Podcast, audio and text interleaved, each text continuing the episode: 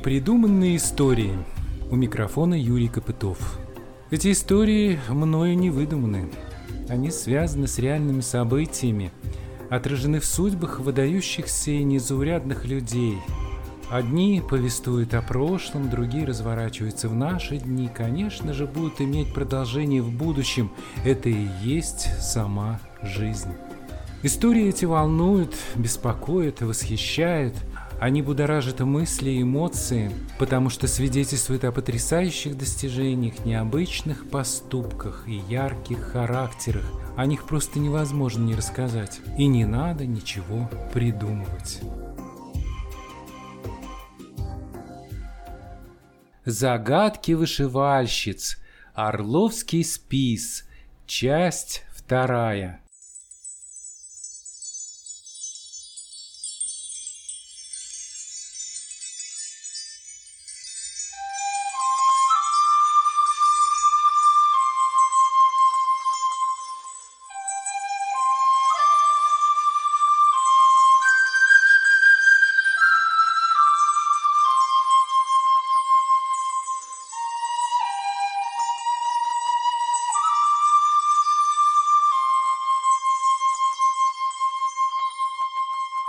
Если быть честным, то об Орловском списе я впервые узнал совсем недавно. Это было во время разговора по телефону с моим коллегой. Поначалу я даже не понял, о чем идет речь. Попробовал найти какую-то информацию в интернете. Сведения об этом оказались очень скудными, малопонятными, особенно для того, кто никогда об этом ничего не слышал. А тут случайно я увидел довольно старые образцы этой вышивки. Кстати, в этнографическом музее, который собран руками детей. Я о нем еще расскажу в одной из своих программ. Так вот, я буквально остолбенел от того, что лежало на витрине. Это по-настоящему завораживает и поражает. Это невозможно даже понять и объяснить. Это и образ, и символ, и загадочные послания из прошлого – ты начинаешь понимать, что мы потеряли связь с теми временами, когда это существовало, и, скорее всего, навсегда.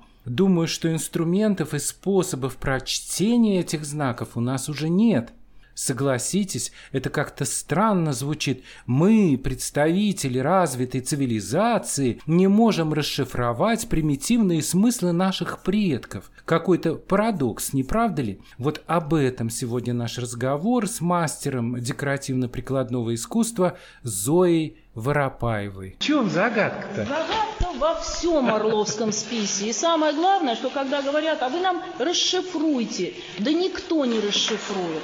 Никто сейчас не расшифрует. Все, время ушло. Вот время ушло. Вот не знаем мы, что это такое. Вот, ну не знаем мы. Вот, вот что это могло быть? Что это за значки какие-то тут? Вот спиральки всякие, там э, розочки, какие-то космические вот эти вот значочки всякие. Их масса. Их просто куча на этой вышивки. И не просто для того, чтобы заполнить. Понимаете, они э, по смыслу, какие-то вот эти космические знаки, солярники, их полно, и они везде, они вот крутятся везде на всяких вот просто так, они не могут быть. Это какие-то надписи, которые, ну все, утеряли мы это. Понимаете, отчасти утеряли из-за того, что был упрощен подход и стали делать вышивки более понятные. Вы хотели мне показать именно, что на двух концах одного и того же рушника совершенно разный рисунок, да. который вот несимметрично смотрите, передается. Несмотря на то, что, казалось бы, сюжет один. Это древо, вот оно древо, и какие-то птицы. И тут тоже вот древо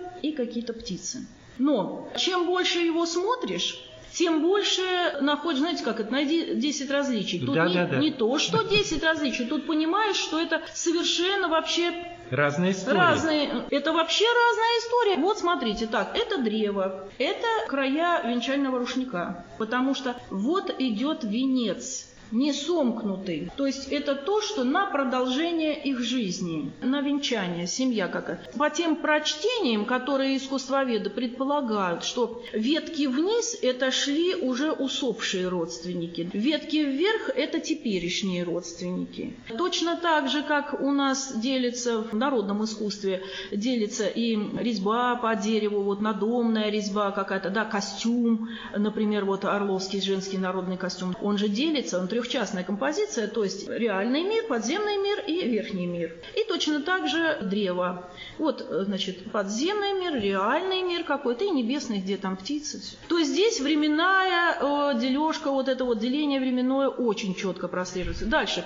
Смотрите, в чем же дело? Почему? Здесь синие, а тут золотые а скорее всего из-за того, что этот конец уже повенчаны они, понимаете, уже вот свершился, вот оно уже золотое вот это идет. Обратите внимание на этих птиц, ведь они разные породы. Вот эта пара одной породы, а это другая порода птиц. Если вот это поставка самого туловища, да, вот это вот крыло такое, это же хищники. Это либо ворон, либо орел. Хищная поставка птицы, да, голубь никогда так не клюет, даже петух так никогда не клюет. А это голубь. Может быть еще кто? Ну, тетерка, куропатка какая-то, или ну такая невинная птичка какая-то. Да, и здесь вот то же самое. То есть две разные абсолютно породы птицы. Почему? Ворон, он не злой хищник вообще в мифологии, он очень мудрейший такой. Дальше давайте смотреть так. Вот здесь, например, вот смотрите, вот какая ветка идет сюда вниз. Ее здесь вообще нет. Дальше, здесь, смотрите, зашито как. Это называется шовчик штоф. Каждый шов имеет свое название. К сожалению, мы не все их знаем, эти названия. Здесь зашито штофом очень плотно. Здесь идет двусторонний крест. Дальше, вот это, что вот это за фигурка такая? Она встречается буквально на всех вышивках, где есть древо вот это вот крестообразное, или то ли это антропоморфная фигура какая-то с раскинутыми руками, то ли это гнездо, то ли это жертвенник какой-то. Вот, вот эта вот крестообразная фигура, она встречается буквально на каждой вышивке, где есть четко определенное вот такое вот древо. Вот эти, что это? Знак самой вышивальщицы идет? Или может быть нет? Ну, ни бабочка, ни комарчик, этого не вышивали здесь. Тут очень много. Вот ни с того ни с сего раз, вот он золотой. Что нитки ей не хватило? Да ни в коем случае. Здесь не из-за того, что нитки не хватило. Вот в центр сюда идет раз, какие-то две, их нет здесь. Да, здесь, в общем, реально можно только предположить, только что есть птицы. Больше мы ничего здесь расшифровать не можем. Да. Все остальное загадка. Это какие-то знаки, символы, которые что-то нам несут из того прошлого. Да, но э, когда люди знали эти буквы, они могли это прочитать. Мы вот этого уже не знаем, мы утеряли это просто. Я не могу, когда вот говорят, что да, расшифруйте нам это, да никто не расшифрует. Начали было одно время расшифровывать, говорили, с морозных узоров. В интернете посмотрел, какие-то там есть э, выставлены образцы. Это же уже более современные, да? Это да. Это а вот то, что вы мне показываете, тут это совершенно невозможно ни вот, с чем смотрите, сравнить, да? Вот смотрите, опять же, смотрим до конца. Подземный мир здесь обозначен значит, это может быть змея. Вполне возможно, что это змея, потому что змея, она тоже точно так же, как ворон, она не была такой уж прям зловещей какой-то. Да, это мудрость в первую очередь. Это соединение с подземным миром предков наших. Но посмотрите, почему он так искажается? Почему? Что, она не могла просчитать, ровненько сделать? Или здесь, неужели ей ниток не хватило или что-то такое вот, да? Здесь вот этот вот значок называется репей или арипей по-орловски. Почему он здесь оказался? Здесь его в помине нет, нигде нет. Все вот это, оно даже и не объясняет, в чем тут дело.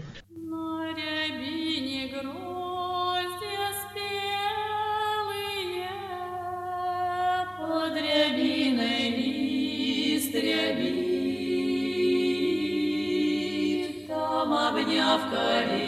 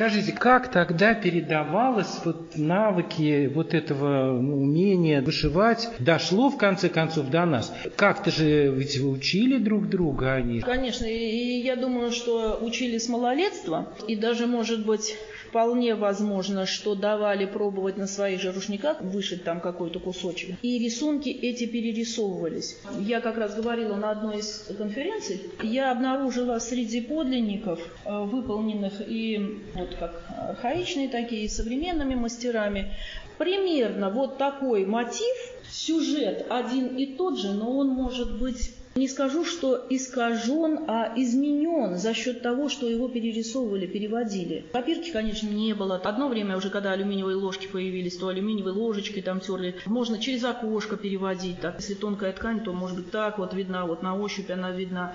Может быть просто срисовывали, вот начиная там... Ну как срисовывали в 17 там, 16 веке? Я не представляю, тогда карандашей, наверное, не было. Не было. Одна женщина, э, мастерица, но уже такая вот артельного периода, она рассказывала музейным работникам, как они переводят. Ну, якобы, значит, они вот сложат э, вот так по вертикали, вот так сделают, сломают холст, отведут эту линию, потом положат, значит, здесь то же самое. И вот под правую руку березовым уголечком, который считался оберегом, они ведут эту линию, вот э, дуга, полдуга, протянутая дуга, вот так понемножку, понемножку одной линии. Я не спорю, может быть, они так и переводили, и эта женщина женщина, может быть, так и переводила. Но я вот все-таки художник, да, я уже практикую уже не первый год, и дилетантом так себя не очень так считаю. Я не смогу вот так сделать, чтобы от одной точки я встречала таких людей, они были либо шизофрениками, либо там аутистами, которые начинают так, знаете, иногда вот в интернете рассказывают, ой, такой гений, он-то с одного угла и заполняет всю композицию. Ну да, он гениальный, но он гениальный немножко в такую сторону, там психиатрия на лицо. Не может крестьянка, вот она подоила корову, она пришла вышивать,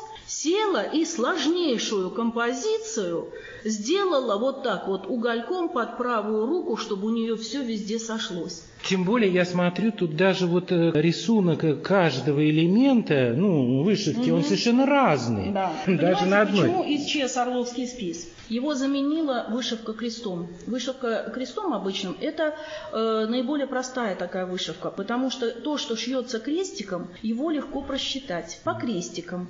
Прям считаешь, вот рисуночек как, 6 э, крестиков вправо, 2 крестика вверх, там 6 крестиков сюда, 4 крестика красных, 5 крестиков зеленых. И при копировании вот этот подсчет переносишь, он совпадает, становится таким же. А Орловский спис, здесь же нет геометрии в форме, в самом контуре. Даже северная вышивка, и то она там, она очень такая геометрия тяготеет, да? А здесь нет, контур-то плавный. И причем вы знаете, что вот эти узорчики-то их тоже клали не абы как. Они тоже символически шли. И потом нет абсолютной симметрии. Вот вы говорите, они пополам складывали полотно. Да. Ничего здесь с одной стороны один, здесь другой. Здесь нет никакой симметрии. Тут, тут вообще сумасшествие, понимаете? И вот, и вот какие-то вот эти догадки идут. Ну вот, вот по этому рушнику я единственное, что могу сказать. Вот эта часть шилась сверху, начиналась вот отсюда сверху. Это, может быть, она начиналась с нижнего края, а это начиналось с верхнего края. Почему? Потому что не вместились. Иногда какие-то вообще немыслимые такие смещения идут, когда идет кайма обережная, все здесь нормально, а потом раз, одного края просто нет. Вот сидишь и думаешь, ну неужели она так могла вот накосячить, что у нее в бок все сползло? Да нет, наверное, скорее всего, это так должно быть задумано. Но при всем при том, вот эта вышивка, она такая вот непосредственная, какая-то, понимаете, настолько она душевная. Вот я давно и детским рисунком занимаюсь, да, и работала в психиатрической лечебнице, где у меня там эти убийцы, взрослые мужики рисовали тоже. И вот как у Юнга есть где-то такое, что народное творчество, оно близко очень к детскому рисунку и близко к м, психически больным людям. Вот. Но есть же направление примитивизм, да, да в искусстве. Да, да, да, да. А есть еще направление как творчество аутсайдеров, да, вот. Вот здесь почему на это стоит обращать внимание? Потому что здесь э, что дети излишне не мудрствуют, они вот то, что в душе, то они и выплескивают. А художники-профессионалы, они начинают философию какую-то подгонять. Тут смысла гораздо больше, но это идет вот откуда-то вот, ну, природные инстинкты какие-то, какие-то лезет нутро природное. Вот, но вместе с тем, насколько она грамотно заполнено, нигде никакого перевеса нет. Вот эти вот сложнейшие композиции, насколько они равномерно распределены. Никакого вот. хаоса, вот впечатление Никакого хаоса, хаоса не возникает, нет. да, ведь ты видишь, что это действительно художественный образ. Это вот. не просто вот тяп-ляп, там раз, раз, раз, там что-то накидал. Да, вот... Брызнул краски, да, на полотно. Ничего подобного. И посмотрите, как Все вот, очень органично. Зеленый цвет распределен, да, да, он же настолько равномерно равномерно, вот, вот как она, причем зеленый такого оттенка, такого, вот это, ведь не режет глаз совершенно, Абсолютно. вот это вот розовый кармин прям да. ярчайший, и зелень, казалось бы, вот тебе розовый и зеленый, там, да, где-то там было, что, ах, розовый и зеленым, это безвкусие. Это настолько органично все, настолько все сочетаемо. Ну, не зря же, знаете, вот художники великие, они начинали учиться от чего? От народного искусства всегда. Они же изучали всю подноготную Подошла березка к озеру, Загрустила, словно вдовушка, Застудила, заморозила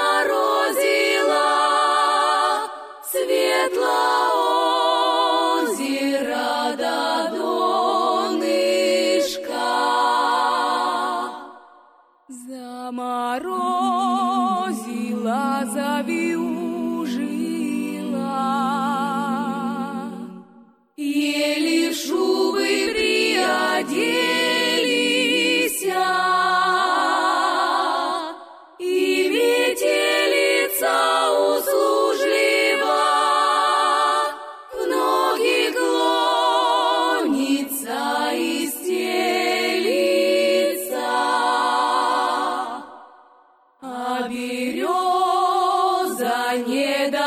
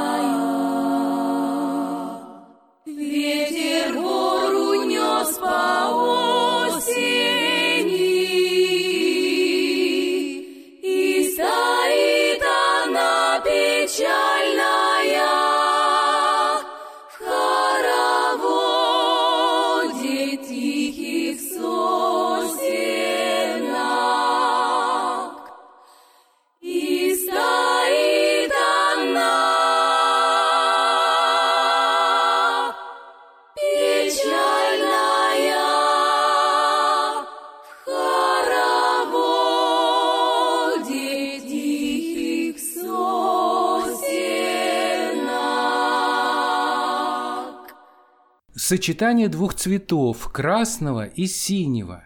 Они как символы жизни – солнце и вода. Поэтому не случайно в рисунках в вышивке появляется много солярных знаков, Необычно и само название вышивки, его дали, скорее всего, искусствоведы, называя таким образом способ списывания сюжетов из окружающей жизни. Эти сюжеты были тесно связаны с родом, с семьей и природным миром а порой отдельные элементы рисунка не связаны с конкретной реальностью. Они приобретают какой-то космический смысл, и все в этой палитре образов выглядит очень гармонично. Все вокруг как бы движется. В рисунке появляется много различных геометрических фигур. Вероятно, они для наших предков тоже что-то значили, и они уж точно понимали их смысл, надеясь, что могли и объяснить его. И еще одна деталь или особенность орловского списа. На изнанке вышивки можно увидеть негатив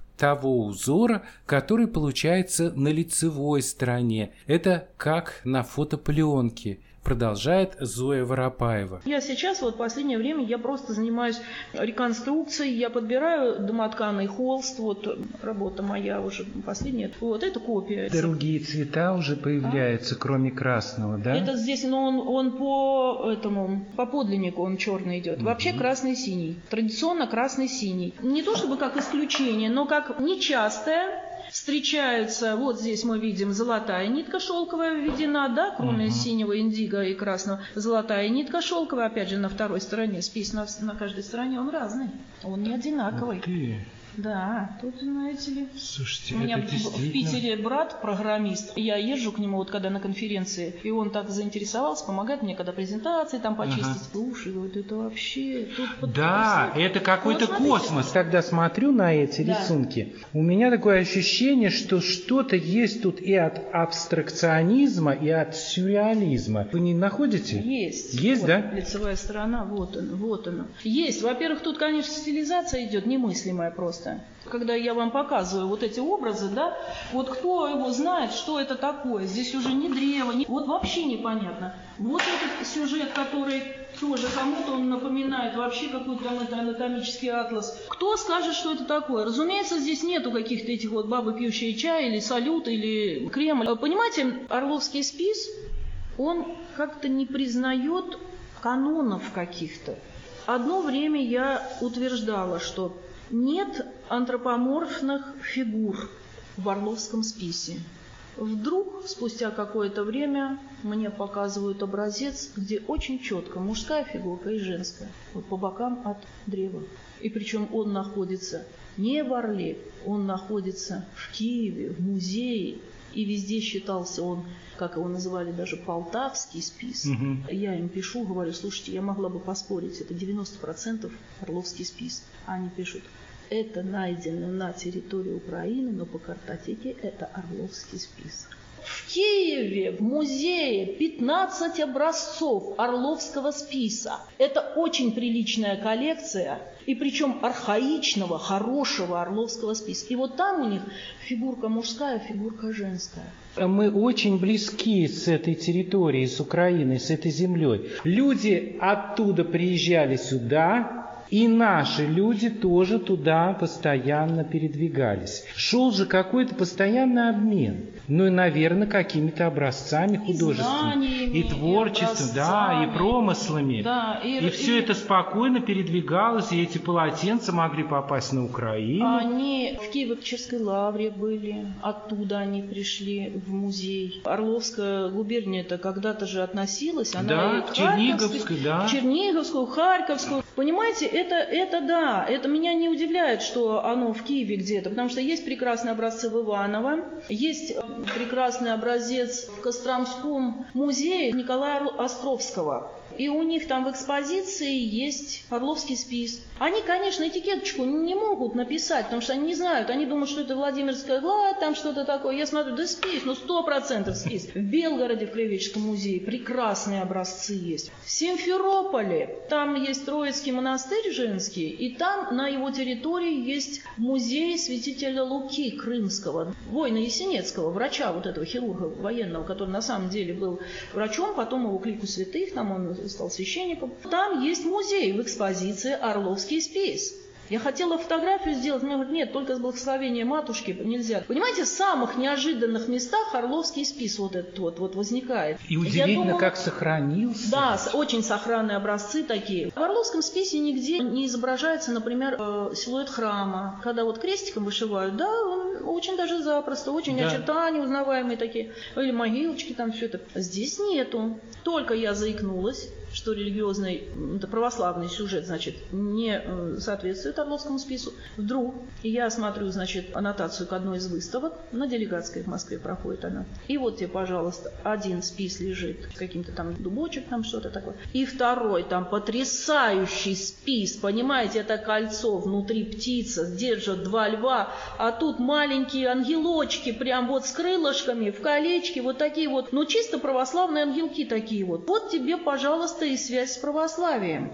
Я бегом хватаю своих студентов, поехали в Москву, приходим туда, на делегатскую, я смотрю, эту выставку, вот она, эта витрина. Спис с дубочком лежит, этого полотенца нет. Я, значит, где полотенце? Я видела, я из-за него приехала. А нету, а, а в интернете, а может это что-то частное было, они на открытие поместили, а потом, значит, убрали. Вот оно раз засветилось где-то и исчезло. И я не могу концов найти. Где оно? Вот этот образец, куда он делся? Тут возникает такой еще момент. Некоторые говорят, да, это все пошло от монастырей, это вот в монашестве девушки там сидели, шили вот такой, потому что стиль шва соответствует, да, и золотному шитью он соответствует. Но почему нет таких православных религиозных сюжетов? Тут казалось бы, вот они на каждом шагу должны быть, но ведь нету. И много до христианских мотивов каких-то. Ну, оно так и было, на самом да. деле. Вятичи были язычниками, да. христианство категорически не хотели принимать, доходило вообще до очень больших конфликтов. Особенно в Да, да, у нас именно на нашей территории Кукшу же убили. Да. Именно за то, что он проповедовал христианство. Видите, они традиции свои хранили, но ведь это же передавалось потом другим поколениям, которые уже были подвержены совершенно другим верам, верованием. Понимаете, что мне кажется, что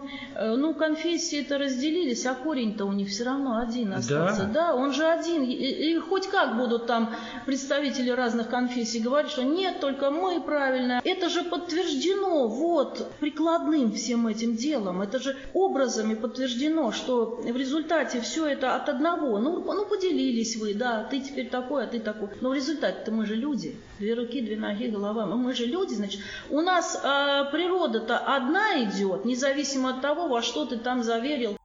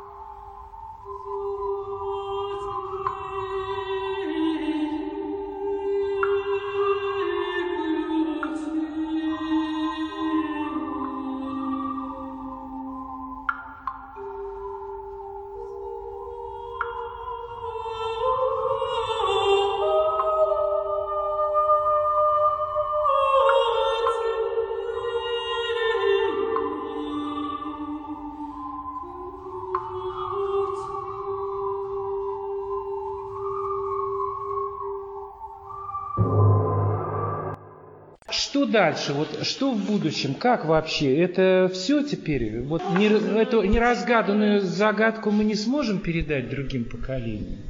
Я не знаю, что что смогут э, разгадать другие поколения, потому что мы все дальше и дальше отходим от тех, кто вышивал. Отдаляемся Да, совсем. понимаете, То есть мы- традиции полностью утеряны, получается. Да, те бабушки, там, допустим, 80, например, лет было, которых мы в деревнях опрашивали, они уже были наши советские бабушки. Вот в чем дело. Они уже, конечно, философски так не мыслили, не могли прочитать эти знаки и объяснить эти символы. Да, сейчас что мы можем делать? По аналогам только копать. Там, где сохранилось, может быть, вот где-то у белорусов кусочек, где-то там еще, где-то там вот этот Пудош, это восточный берег Онежского озера, там вообще глухомань какая-то. Вы знаете, я приехала там, «А, это такой сказочные вещи, конечно, там. То есть это действительно высочайший уровень творчества, да, вы хотите сказать? Да, да. Это вот в самой дыре, глухомане, высочайший уровень. Понимаете, Это это как это? поэтому, поэтому он и высочайший, что он в глубине, что никто не добрался. Мне говорят, ой, до нас только маньяки одни доезжают. Это край староверов и ссыльных. Пудож. Там две асфальтовые дороги. Там ни одного светофора. Они абсолютно не... Цивилизация не не испортила. испорчена. Да. Пудож же никто с- своим этим не шьет. Вообще, я приехала, когда они было загорелись, а потом что-то затухли. Так у них нету практикующих сейчас вышивальщиков. Купить негде даже вот аналоги. И вот здесь, вы понимаете, даже с приходом артели Орловский спис был подменен более светским таким, более нарядным, пышным. Да. И смотрите, что получилось. Ведь этот понятный образ, он не исказил архаического. Архаика просто раз и замерла, как улитка панцирь. Раз, она спряталась. Все, ее нет. Пошел массовый ширпотреб вот этот вот. Заполонили, за границу шел спис этот, все, востребован был. Сохранилась форма сама, вот что, браная вот это вот. А исчез смысл и обережность. Форму попытались вот так передать. Вот я то, что говорила, что если исчезнет хотя бы одна из трех вот этих составляющих, сложно говорить о списе. Ну да, он спис, фабричный спис, мы его называем артельный или фабричный спис. Получается, что архаичный спис, он просто закрылся в панцире, он не дал себя испортить. И вот теперь мы изучаем. У нас есть вот еще, кроме меня, там м, наш человек 6, наверное, 8, так, кто по орлу счет. Точно так же, как Плешковская игрушка, например. Она же очень, кажется, примитивная форма. Хотя рядом Тула с ее ярмарками, шлемоновские игрушки, ух, какие. А наша вот комок глины, там раз он слеплен, что ляп-ляп-ляп-ляп, и все. Она же тоже исчезла, ушла. Она не то чтобы не смогла конкурировать с сувенирным образцом, она не стала этого делать. Она закрылась, и все. А теперь ее раскапывают. Ох, оказывается, плешковская игрушка была. И спис вот так же. Он не переделался. Мы выкапываем вот эти архаики, и вот мы их реконструируем, там, копируем, мы делаем вот именно их. Ну, Там можно, конечно, можно сейчас шить и какие-то бытовые такие, и поросят с воздушными шариками, там какие-нибудь, знаете, такое в списе. Да, это будет браная вышивка, ради бога, детские там наволочки, платьишки, там все это, все это можно делать. Но нас это не интересует. Я невольно ловлю себя на мысли о том, что, может быть, ничего такого загадочного в этой вышивке вовсе нет. Нужно ли искать какие-то смыслы, знаки, символы в сюжетах безграмотных крестьянок прошлого? Но тут же невольно вспоминаю потрясающие примеры из прошлого других народов. Ну, например, историю с иероглифами Древнего Египта. Ими были покрыты стены египетских храмов, гробниц, сохранились они и на свитках папирусов. Несколько тысячелетий ученые всего мира не могли их расшифровать. А в 1799 году французские солдаты у поселка Розетты, что в Египте, наткнулись на плиту. На ней были надписи, сделанные на трех языках – греческом, арабском и иероглифами. Этот розетский камень оказался потом в Лондоне в Британском музее. И уже в 1822 году французский ученый Жан-Франсуа Шампальон сумел расшифровать текст, начертанный иероглифами на розетском камне. Это была сенсация. Весь мир узнал, что древнеегипетская письменность содержала более 800 знаков. Иероглифы писались в разные стороны, но при этом соблюдались очень строгие правила. Мастерством написания иероглифов владели писцы, которых готовили в специальных школах при египетских храмах. А письмо было великим искусством жителей Древнего Египта. Конечно, рушник – это не камень, который может храниться тысячелетиями, и все же, может быть, когда-нибудь сюжеты древних орловских вышивальщиц перестанут быть загадкой, а мы узнаем чуть больше о себе из нашего прошлого.